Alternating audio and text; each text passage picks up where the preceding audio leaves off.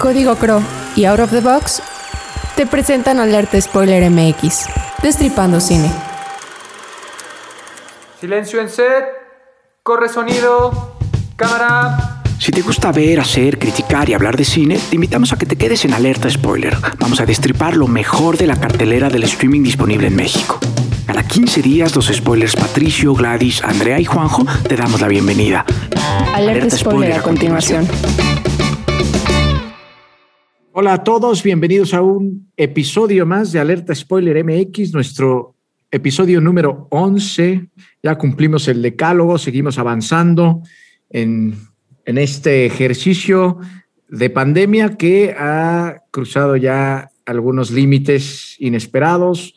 Hemos tenido más retroalimentación de la, de la audiencia, nos han recomendado películas, cosa que es grandioso. Saludo primero a Pato. Pato, ¿cómo estás? Hola amigos, muy bien, muy contento de verlos, vernos eh, en vivo y en digital, que esta nueva era va a ser ambas cosas, en digital y análogas, va a ser como una mezcla de ambas. Este, no sé cómo superponiéndose una idea a la otra, pero me parece que así va a ser. Entonces, bienvenidos a la nueva era. Creo que es una de las bondades que va dejando la pandemia, que espero que acabe pronto, pero mientras no acabe, esta distancia seguirá vigente pero así nos, así nos podemos sentir cerca con estos medios digitales que ayudan. Gladys, ¿cómo estás? Hola Juanjo, muy bien. A mí la verdad sí me gusta tenerlos y verlos y tomar una cerveza con ustedes, entonces yo espero que sea más presencial que digital, pero vemos cómo se van desarrollando las cosas. Poco a poco iremos viendo cómo, cómo va tomando forma esto. Andrea, qué gusto, ¿cómo estás? Muy bien, gracias. Es un poco difícil eh, expresar mi sentir después de que Pato habla, porque pues ya nos opaca a todos y ya no hay mucho que decir, pero feliz porque estoy con mis queridos spoilers y eso es lo más feliz de mi semana. A veces a la filosofía y poesía de Pato hay que tomarla con cierta broma y, entonces funciona más y él le mete más y más y más, ¿no? Y hasta que no lo saques tú, él no se sale, él sigue hacia adentro, ¿no? Y entonces es, es, es muy interesante. Existencial el chamaco. Pero con chiste, ¿no? Con broma. Al final todo se toma como con broma. Un estandopero poeta. Muy bien. El, eh, si les parece bien, vamos a escuchar la cápsula de Fragmento de Mujer.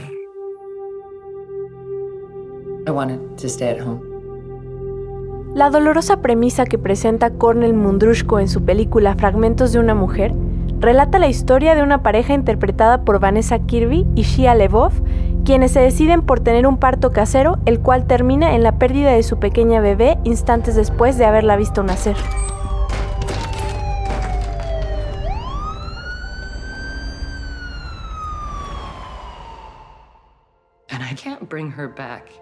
Con un plano secuencia magistral introductorio, Cornell logra retratar conmovedoramente el momento íntimo del parto para después destrozar a la audiencia en segundos, quienes a su vez deberán caminar al lado de la protagonista a lo largo del duelo para encontrar la resignificación de la pérdida de su hija.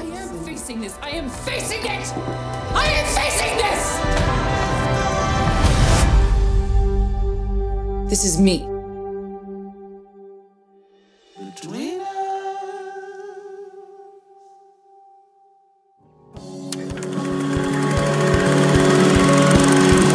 Código Crow es el periódico que te dará las noticias que necesitas para estar actualizado y poder opinar, criticar y decidir acerca de política, economía, contexto social y por supuesto cultura. Y la forma en su conjunto es la consumación del más perfecto equilibrio. ¿Y sabes qué es lo mejor?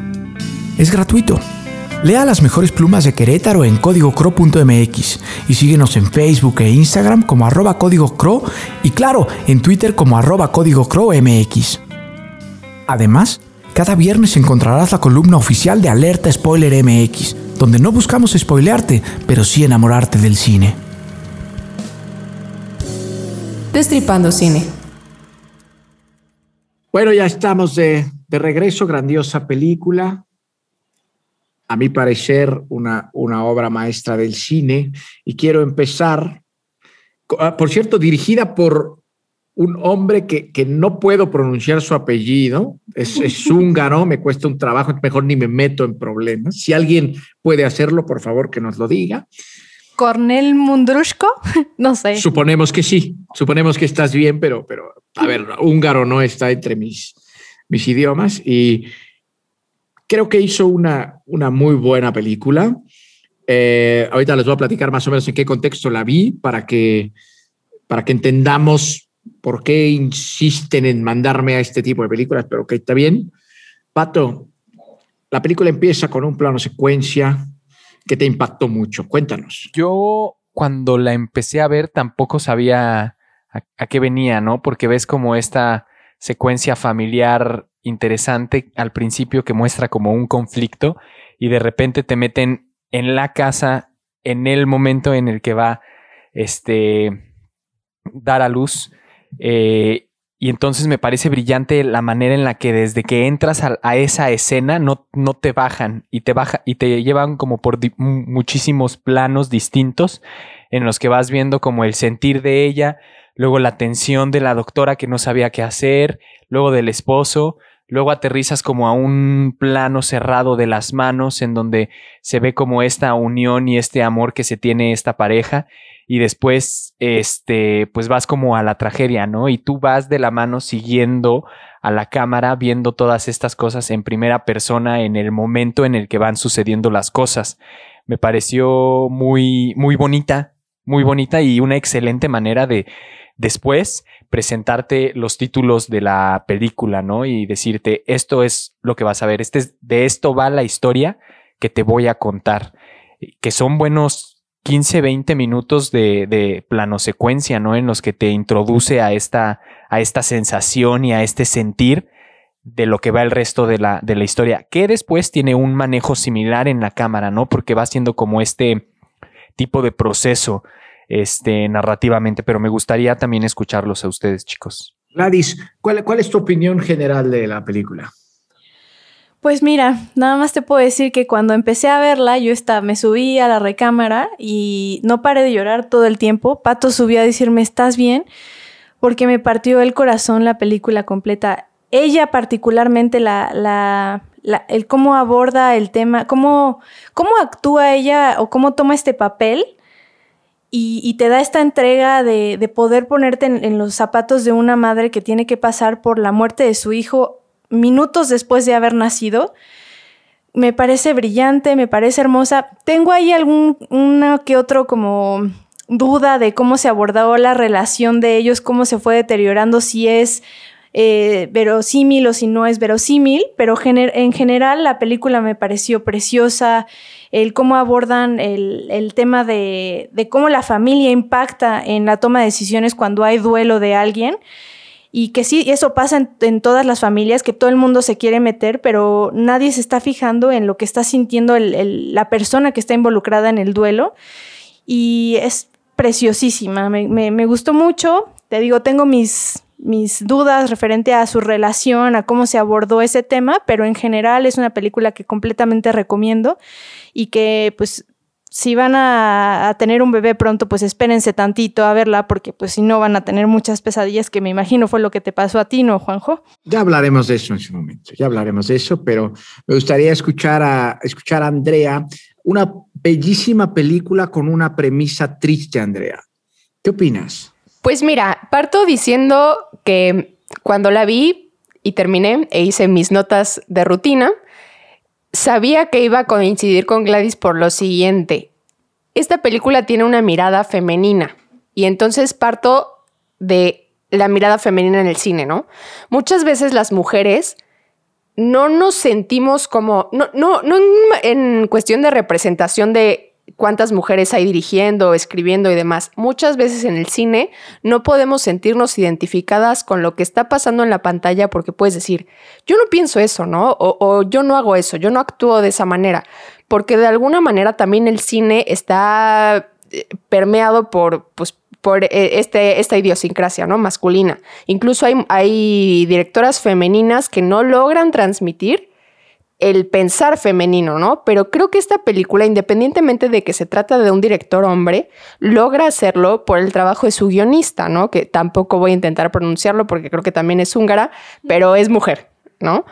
Y, y me, me, logré sentir identificada con el personaje. No tengo hijos, pero entendía lo que se... No, no entendía lo que sentía, pero podía sentir cierta empatía porque eran pensamientos que yo alguna vez he tenido que como mujer a veces enfrentas y, y mi pero va muy de la mano con el que creo que expresa Gladys, ¿no? Que es la relación de ellos y cómo se desarrolla. El papel que le dan al personaje masculino, no sé, a veces no, no me parece tan creíble, me pareció un poco injusto el tratamiento un poco del personaje, pero en términos generales me parece una película muy bonita, muy sensible y muy melancólica. Les voy a contar cómo es que vi esta película, porque ya van dos veces que lo mencionan, tanto Gladys como Andrea esto es real, esto no, estoy, no estoy mintiendo. Nosotros tenemos a Matías, que es recién nacido, me tocó ver la película, parte de la curaduría, la selección, ok, vamos a verla. Y cuando yo la estaba viendo, el momento del plano secuencia donde ella está perdiendo a su hija, es hija, ¿verdad? Sí. sí. Cuando está perdiendo a su hija, yo tenía a Matías agarrado su mano, de, agarrando mi dedo con su mano. Eso, eso, eso es real y ahí estaba dormido, pero agarrado. Bien. Y entonces yo tenía una como, como, como doble moral, ¿no? Es decir, ¿qué, ¿qué está pasando allá? Hay alguien que no está pudiendo tener su hijo y que si lo tiene no habría película, no habría avance. Y del, otro lado yo estoy aquí a todo dar con, con, con, con mi hijo, ¿no? Entonces, e, evidentemente, mi, mi, esposa no pudo terminar, se, se fue, ¿no? Ella, ella no quiso ver la película, pero sí creo que esas, esa, ese plano secuencia propone una, una película que después es bien narrada, ¿no? Si propone una historia que después es bien llevada. Es cierto que, que, la figura de la pareja no termina por cuajar. ¿Por qué? Creo yo, ahorita ya Gladys dirá su opinión, pero yo creo que es porque el personaje de la mamá de la protagonista tiene demasiada fuerza también. Entonces, no, no, sé, Gladys, ¿qué opinas? Fíjate que justo ese fue el otro personaje que yo decía, oh, ¿por qué metiste la historia de la mamá? Que aparte también es súper inverosímil. El hecho de que ella haya eh, prácticamente vivido enterrada en la calle porque su mamá no tenía dinero y la tenía sin fuerzas para que no llorara, se me hace completamente falso, completamente increíble e innecesario sí, sí comparto contigo la opinión de que la mamá tiene mucha, eh, pues, lo, que opina, eh, mucha presencia se involucra en la decisión de estos personajes, pero lo que yo veía al principio en este plano secuencia, en, en esta introducción de la película, de ese amor que se tenían, no es congruente con lo que veo al final de la película. Entiendo el duelo, entiendo lo que pasa este hombre, entiendo que quizá él, necesitaba como estar cerca de su esposa y ella no estaba presente porque estaba lidiando un duelo diferente. Sin embargo, me parece que el hecho de el más grande desatino de la película se me hace haber aceptado el dinero, por ejemplo. Si, se hubiera ido y no lo hubiera aceptado, quizá hubiera creído un poco la situación de cómo estaba viviendo las cosas, pero como te lo presentan en un inicio de esta persona que realmente a mí me parecía que era una conexión similar a la que yo tengo con Pato. Y entonces a mí me marcó mucho y me dolió mucho ver esa respuesta de él porque yo decía, es que es un pato, yo no lo creo capaz de hacer eso. A lo mejor soy yo y, queriendo vivir en esta burbuja de que las cosas no pasan así. Sin embargo, creo que sí lo lleva demasiado lejos con lo del dinero. Si se hubiera ido, es, está bien, la dejo, tiene que estar libre, porque ahorita no puedo estar con ella o porque yo ya por este sufrimiento que tuve tengo que ir a otro lado, pero aceptar el dinero fue ir mucho más allá y, para, y me, ahí es donde creo que se cae. Eso por un lado. Por pero otro, no olvidemos por, que él también vive un duelo. Claro, no olvidemos. Sí, pero un duelo que es completamente como culpándola a ella. A mí me, a mí me parece que él, él se estaba culpando a él él quería que hiciera ciertas cosas. Bueno, es que aquí vamos a entrar en una discusión. Hombre-mujer que, que, no tiene que, sentido. Que, bueno, no lo sé. No lo es sé. que yo recuerdo esta parte en la que ella quiere donar los órganos de su, de su bebé para la ciencia y entonces en ese momento él decidió en ese momento que ella le quitó a él a su bebé. Y entonces es donde yo creo que él empieza a comportarse así. Es que Ese lo que como... pasa es que con lo que pasa es que en los duelos el ser humano nunca reacciona igual. O sea, no puede ser la misma persona uh -huh. ahorita que en un duelo. Pero Andrea, entiendo, te escuchamos. pero de, perdón. No, no, no, ah, termina tu idea. Que de ahí aceptar el dinero ya no tiene que ver con el duelo. Bueno, eso me parece a mí. No, Yo sí tiene aquí que ver voy a con coincidir. relación. Andrea. Voy a coincidir absolutamente con Gladys. Eh, tanto el personaje masculino como el de la mamá me parecieron un poco creíbles, ¿no? Y el de la mamá podría rayar en el cliché de esta figura poderosa porque es económicamente poderosa, ¿no? Esas, figuras sí injerencia. existen. Esa Existen. figura no es inverosímil. No es inverosímil, pero cuando la quieres meter en la relación de la pareja, si él se hubiera ido, porque su duelo, ojo, los duelos se viven de manera personal. Exacto. Si él se hubiera ido porque era parte de su proceso, el vivir este duelo solo, porque no, no- no encuentra este consuelo en su mujer, lo entiendo, ¿no? Pero el hecho de que le metan el dinero se me hizo un tratamiento injusto al personaje. El personaje no se merecía esto como lo venían desarrollando Exacto. como si fuera una, una paternidad desobligada, ¿no? Y que, que parecía que el, el personaje no iba por allá, entonces no me empató. ¿Qué pasa? Hablan de paternidad desobligada, pero antes de que aceptara el dinero esta persona, esta persona tuvo una affair con, con la abogada que estaba llevando el caso de su hijo, ¿no? O de su caso, ¿no? Que bueno, es otro, espérame, o sea, que es otro punto de giro, o punto de... Giro de tuerca. Giro de tuerca en la historia, ¿no?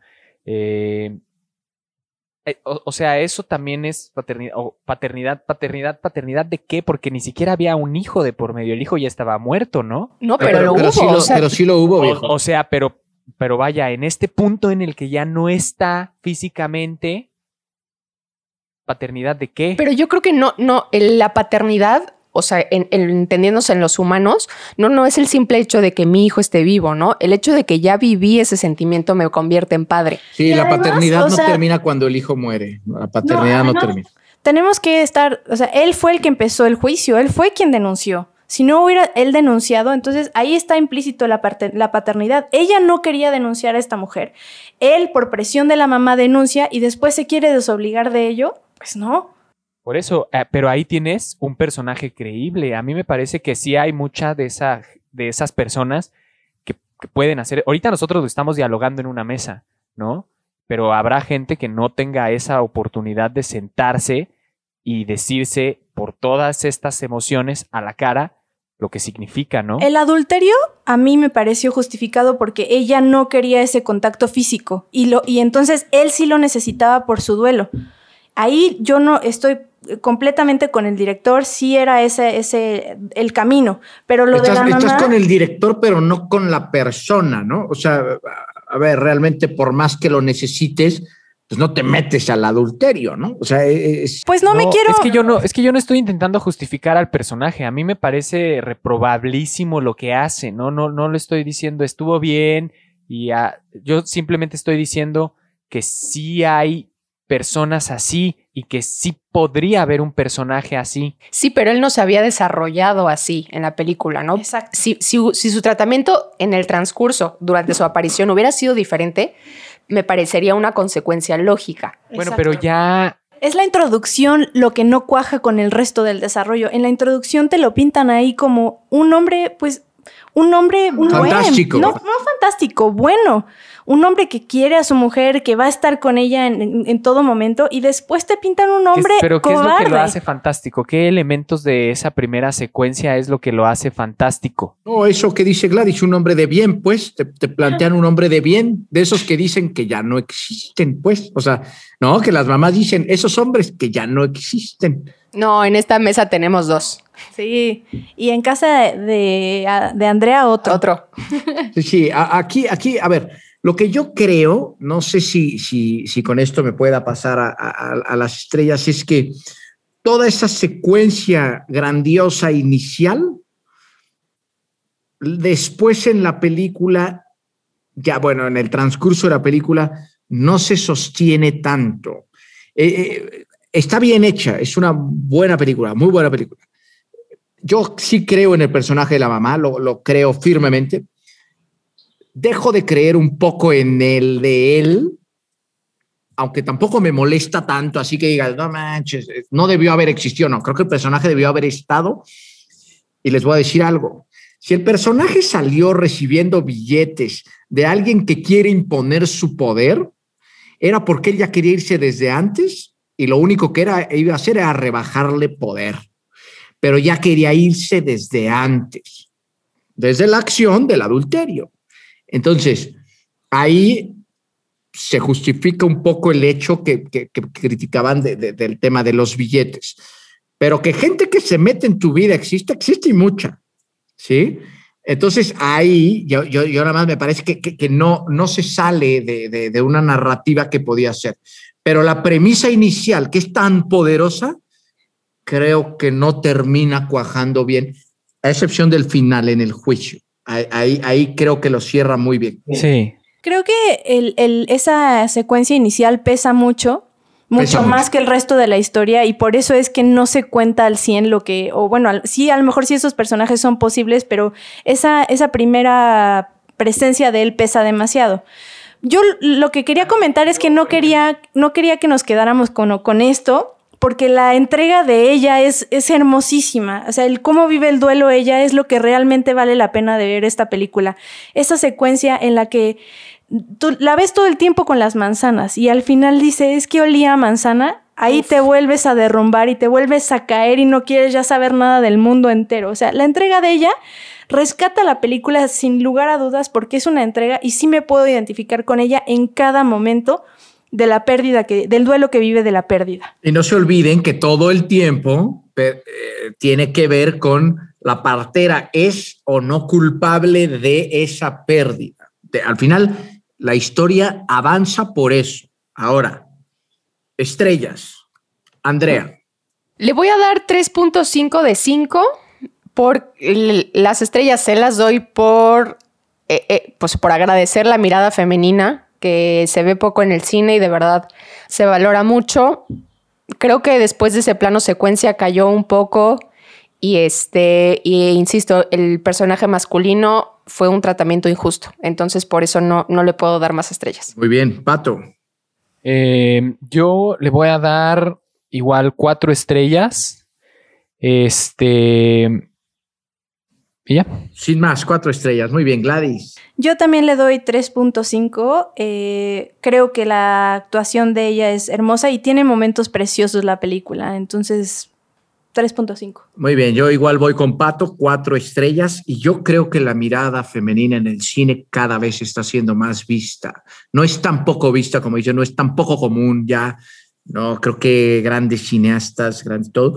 Y cuidado, hay un artista hombre plasmando bien una visión femenina de un guion. ¿eh? Eso, eso no, no tiene género, eso es un artista, seas hombre, mujer o lo que seas, es un artista. Muy bien, ¿les parece bien si escuchamos la cápsula de familia de medianoche? En Ciudad de México solo existen 58 ambulancias públicas para más de 9 millones de habitantes. Sube el espejo, papá. Por lo que la familia Ochoa sobrevive dirigiendo un servicio de ambulancia privada en uno de los barrios más acaudalados de la ciudad. No va a haber desayuno, comida y cena así. Dan dos comidas al día. Sin embargo, no son los únicos intentando subsistir de esta manera.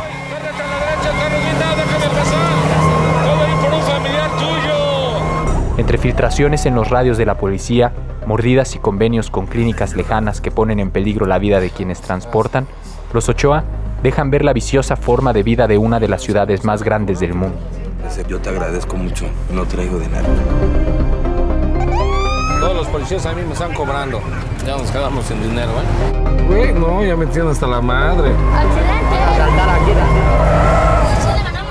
dejándonos claro que aún nos queda mucho camino que recorrer para encontrar dignidad y justicia para todos los mexicanos. Tu hijo va a estar bien. ¿Y si yo no se lo pago?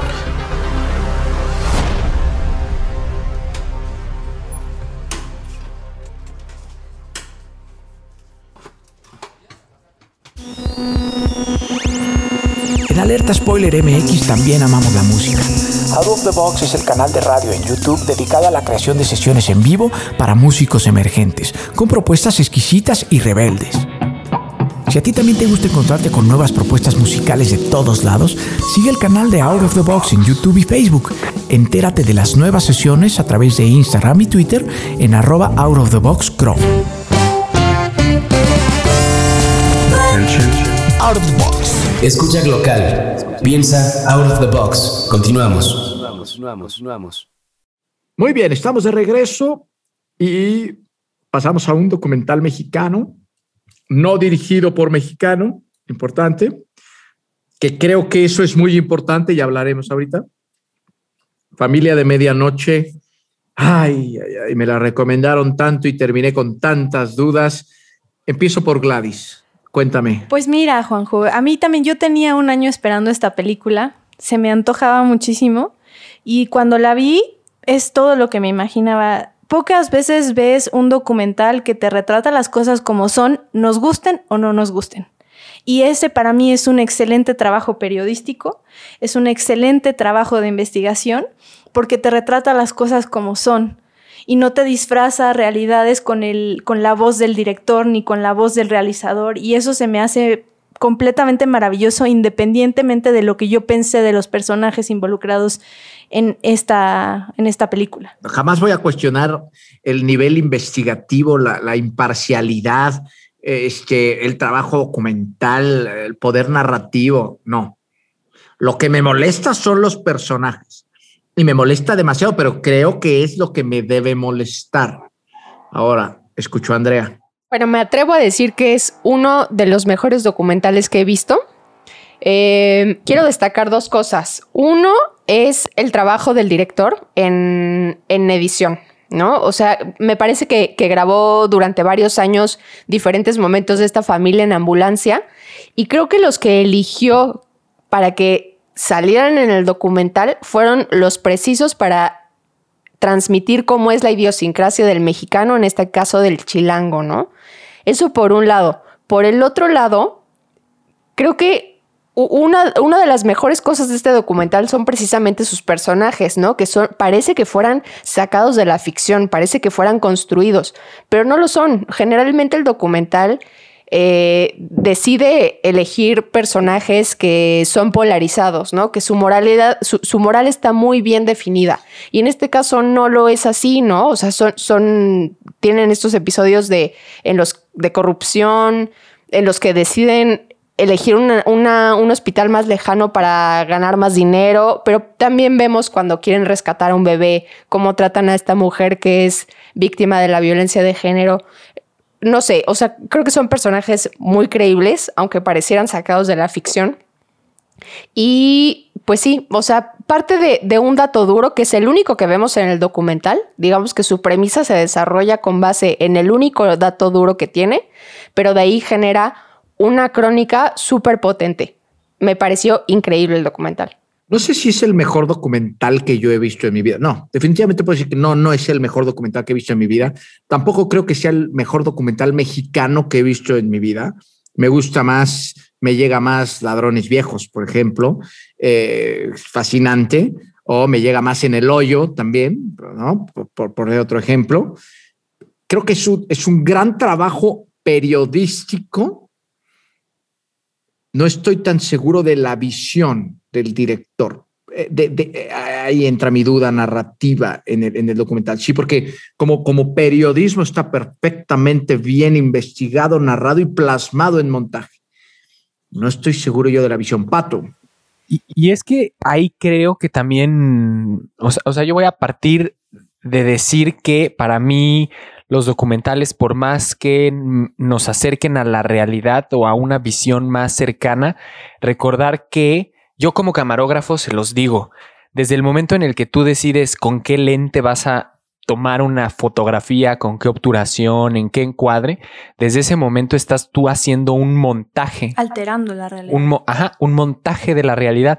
Entonces, vaya, creo que hace un excelente recopilación de, como dicen, de todos estos momentos que muestran fragmentos de la realidad, porque esa realidad también nos cuenta unas historias bien bárbaras. Un aplauso para la realidad.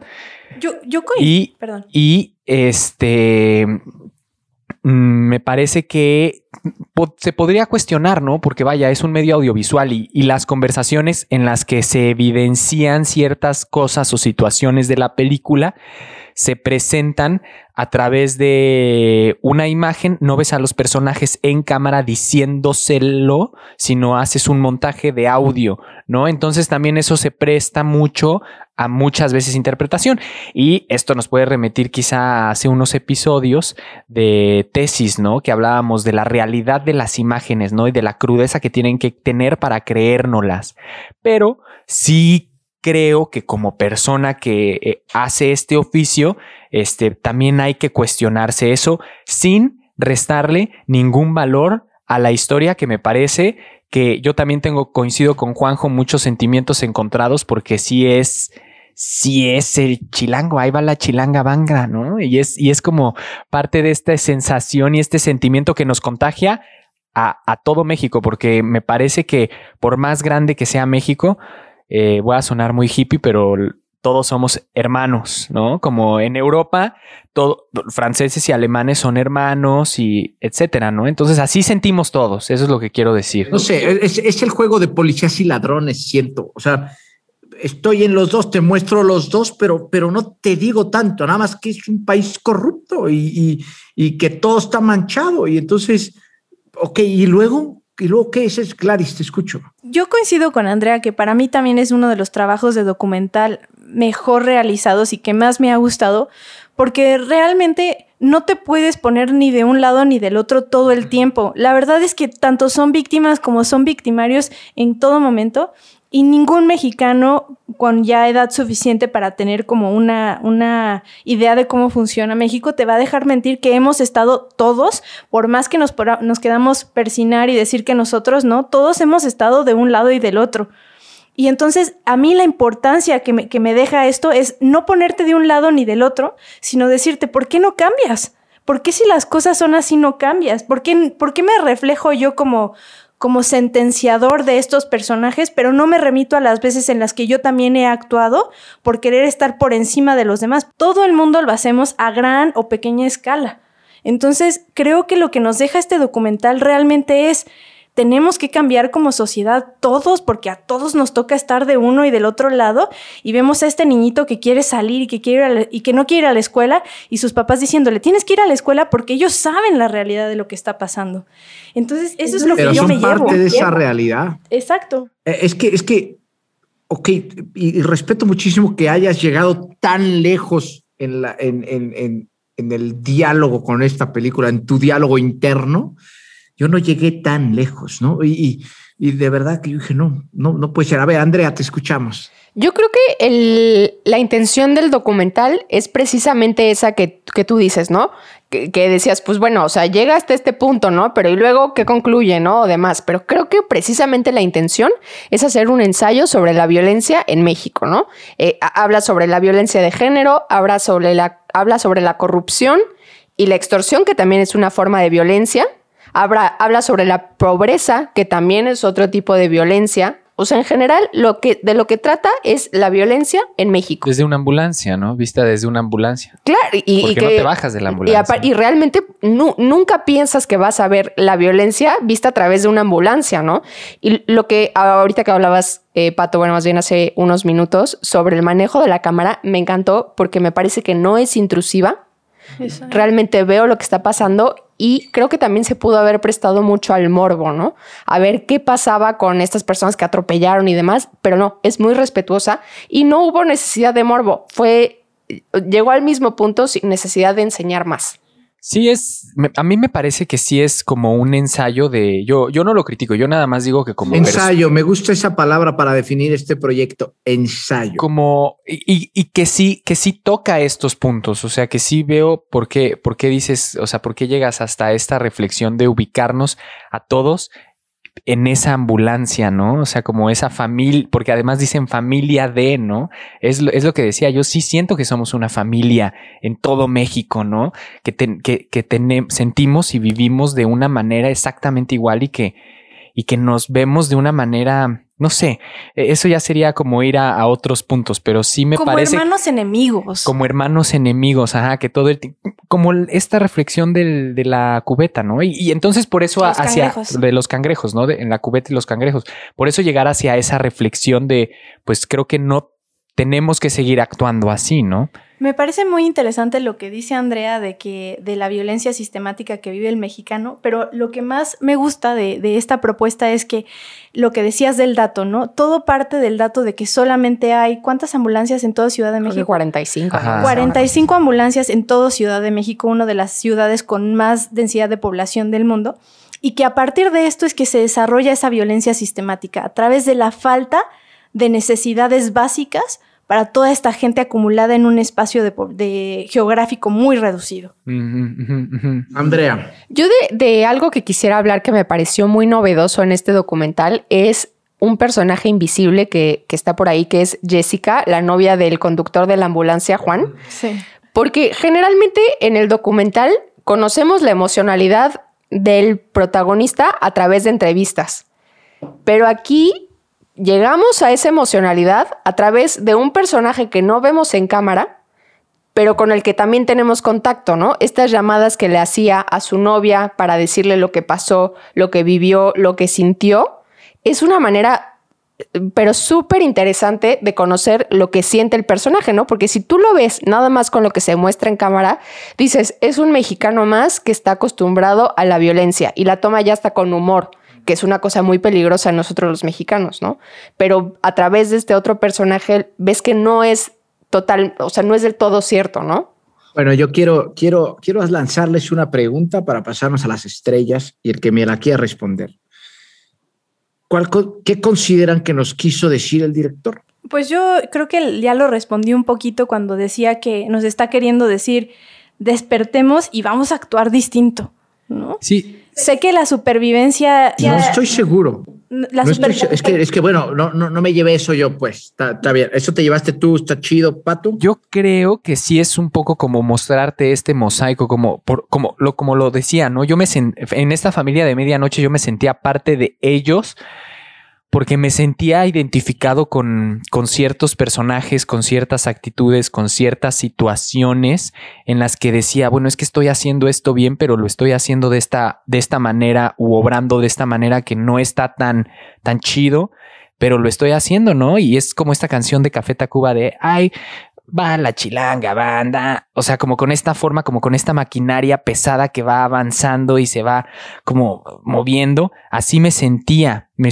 como yendo con ellos, siendo, haciendo algo bien, pero el, el, por ejemplo, el personaje del papá, ¿no? En donde, pues él, su, su alimentación era pésima, ¿no? Para empezar. Pues a veces no tenían Por, ni para comprar. Eh, ni tenían para comprar, ni para la gasolina, ni nada. Y es como seguir fortaleciendo una idea que en todos los niveles, aunque tengas los millones, se sigue fortaleciendo. A mí me pareció eso. A mí me pareció. eh, Entiendo que te muestran este contexto, pero sí creo que el realizador te intentó mostrar como este mosaico de posibilidades. Pero me, me remonto otra vez a la pirámide de Maslow. Si no tienes satisfechas las necesidades básicas, todo lo demás se va a la que, mierda. Que parte de ese dato duro, ¿no? Que menciona Andrea, que me encanta Pero su visión la comida, de. ¿no? O sea, y la, y la los comida. alimentos, el tener que comer es una necesidad básica y esta familia tenía que comer. Y una necesidad Pero, básica que está siendo violentada me regreso a, la bueno, premisa, tenían, es la violencia. Y por pero las autoridades. su celular y su plan de celular, no, pero ¿no? por las autoridades bajándoles más del 50% de sus ganancias. Además, además, ¿no? Sí, pero ellos violentan la vida de una persona. Ah, no, es una violencia que se permea. Sistemática. O sea, es, sí, claro. Sí, to todos que, somos creo... parte de esa violencia. Pero ellos no son víctimas. Yo no victimizo No, por supuesto ellos, que no. ¿eh? Y eso es lo interesante. Ellos son causa de esa violencia. No, yo sí los victimizo porque ese niño debería de estar en la escuela y no puede. Ve dónde vivían, Juanjo. ¿Quién, ¿Por Tenían, qué, ¿por qué tenían vivir un así? hospital súper cerca y se fueron uno más lejos para ganar más lana. Estoy y la de acuerdo. se les murió. Estoy de acuerdo. Cometieron, cometen esos errores a base de no tener ellos sus mismas necesidades básicas como derechos humanos puros, de tener una casa, un hogar, Sí, un, eh. un trabajo, ir a la escuela.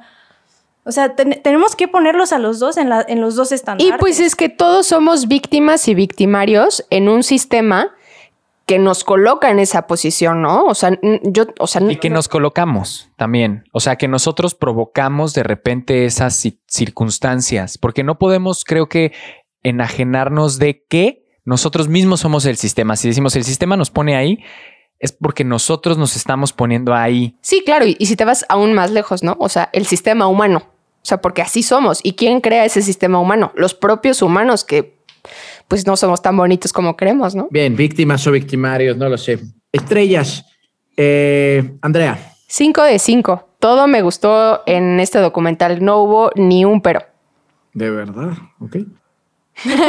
Yo estoy con Andrea. Cinco de cinco también para mí. A mí me encantó. Yo todo lo sentí tan real y visceralmente sí me incomoda, pero me incomoda porque es real. Y eso se me hace que se merece un 5. Está bien, ok. Pato. Sí, yo, yo 4.5 de 5 porque le, definitivamente podría yo haber llegado a darle un Rosalío Solano, pero creo que de repente sí vi algunos elementos, yo repito, haciendo este oficio como elementos narrativos que, que te metieron y entonces dentro de la idea del documental dije, no sé entonces si creerte o no, pero me gustó mucho este trabajo y este ensayo y esta reflexión que hace el, el, trabajo audiovisual. Muy bien, yo, yo igual como trabajo periodístico creo que es un gran trabajo periodístico. No estoy seguro que sea un gran documental como tal. 3.5 eh, de 5, no, no más, me faltó la visión ahí. Para mí la visión sí es importante, para mí el artista sí te tiene que transmitir algo y no nada más comparto con Pato ese mosaico de opciones y opiniones. Entonces, 3.5 de 5. Y Gladys, ¿por qué no nos cuentas qué vamos a ver estos 15 días que siguen? Pues esta vez nos toca irnos otra vez a Latinoamérica. Vamos a ver Pájaros de Verano de Ciro Guerra y Cristina Gallego. Está en Amazon Prime. Y nos vamos a ver Noticias del Mundo de Paul Greengrass. Esa es una película que encuentran en Netflix, Amazon Prime y Netflix y pues nos vemos en 15 días. Pájaros de verano, ¿de qué país es, perdón? Colombia. Ok, muy bien, ahí está. Entonces, una en Amazon Prime y la otra está en Netflix, que la otra la protagoniza Tom Hanks.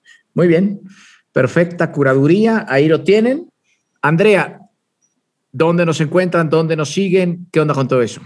Nos encuentran en Facebook, Instagram, Twitter y Letterboxd como arroba alerta spoiler MX. Por favor, síganos recomendando películas allá. Ya este, hablamos de Rapper a los 40, que fue recomendación de ustedes, y vienen en la lista algunas películas que también han sido recomendaciones de ustedes. De verdad, síganlo haciendo porque nosotros mismos nos sorprendemos con lo que nos han venido recomendando. Muchas gracias por escucharnos. Alimentan mucho esa curaduría. Que tengan todos una gran semana, gran pandemia. Cuídense, síganse cuidando y nos escuchamos dentro de 15 días. Abrazos. Besitos. Con Corte y queda. Esto fue Alerta Spoiler, creado y conducido por Gladys, Pato, Andrea y Juanjo para Out of the Box. Búscanos en YouTube como Out of the Box Radio o en Instagram, Facebook y Twitter como arroba Alerta Spoiler MX. Escúchanos en Himalaya, Spotify o donde sea que escuches tus podcasts. Alerta Spoiler terminada. out of the box.